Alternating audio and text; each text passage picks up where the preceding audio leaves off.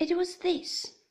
My father had left in the little room upstairs, to which I had access, for it adjoined my own, a small collection of books which nobody else in our house ever troubled. From that blessed little room, Roderick Random, Peregrine Pickle, Humphrey Clinker, Tom Jones, the Vicar of Wakefield, Don Quixote, Gil Blas, and Robinson Crusoe came out, a glorious host, to keep me company.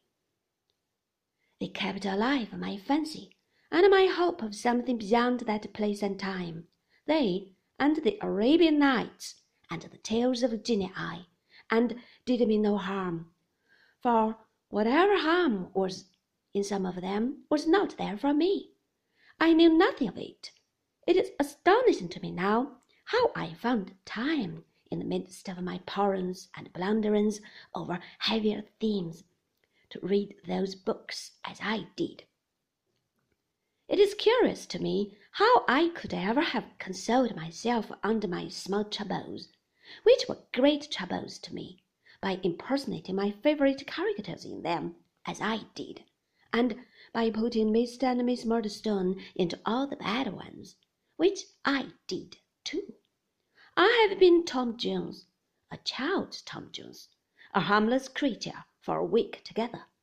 I have sustained my own idea of Roderick Random for a month at a stretch. I verily believe I had a great relish for a few volumes of voyages and travels.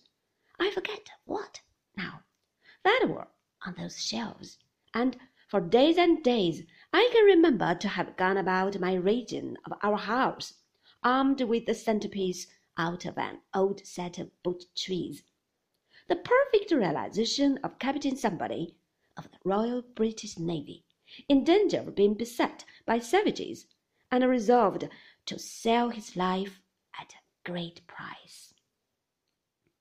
The captain never lost dignity from having his ears boxed with the Latin grammar. I did. But the captain was a captain and a hero in despite of all the grammars of all the languages in the world, dead or alive. This was my only and my constant comfort. When I think of it, the picture always rises in my mind of a summer evening, the boys at play in the churchyard, and I sitting on my bed, reading as if for life. Every barn in the neighborhood, every stone in the church, and every foot of the churchyard had some association of its own in my mind, connected with these books, and stood for some locality made famous in them. I have seen Tom Pipes go climbing up the church steeple. I have watched Strap, with a knapsack on his back, stopping to rest himself upon the wicket gate, and I know that Commodore Trunnion held that club with Mr. Pickle in the parlour of our little village alehouse. The reader now understands as well as I do what I was when I came to that point of my youthful history to which I am now coming again. One morning, when I went into the parlour with my books, I found my mother looking anxious, Miss Murdstone looking firm, and Mr. Murdstone binding something round the bottom of a cane, a lithe and limber cane, which he left off binding when I came in, and poised and switched in the air. I tell you, Clara, said Mr. Murdstone, I have been often flogged myself. To be sure, of course, said Miss Murdstone. Certainly, my dear Jane, faltered my mother meekly. But but do you think it did Edward good? Do you think it did Edward harm, Clara? asked Mr. Murdstone gravely. That's the point, said his sister. To this my mother returned, Certainly, my dear Jane, and said no more. I felt an apprehension that I was personally interested in this dialogue and sought Mr. Murdstone's eyes as it lighted on mine. Now, David, he said, and I saw that cast again as he said it. You must be far more careful today than usual.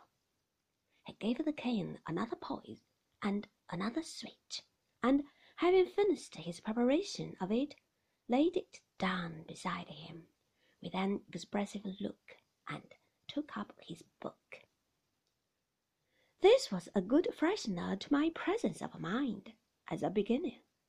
I felt the words of my lessons slipping off, not one by one or line by line, but by the entire page. I tried to lay hold of them, but they seemed, if I may so express it, to have put skates on and to skim away from me with a smoothness there was no checking. We began badly and went on worse. I had come in with an idea of distinguishing myself rather, conceiving that I was very well prepared, but it turned out to be quite a mistake. Book after book was added to the heap of failures. Miss Murdstone being firmly watchful for us all the time, and when we came at last to the five thousand cheeses, canes had made it that day, I remember my mother bursts out crying. Clara, said Miss Murdstone in her warning voice. I'm not quite well, my dear Jane, I think, said my mother. I saw him wink solemnly at his sister as he rose and said, taking up the cane. Why, Jane, we can hardly expect Clara to bear with perfect firmness the worry and torment that David has occasioned her today. That would be stoical. Clara is greatly strengthened and improved, but we can hardly expect so much from her. David, you and I will go upstairs.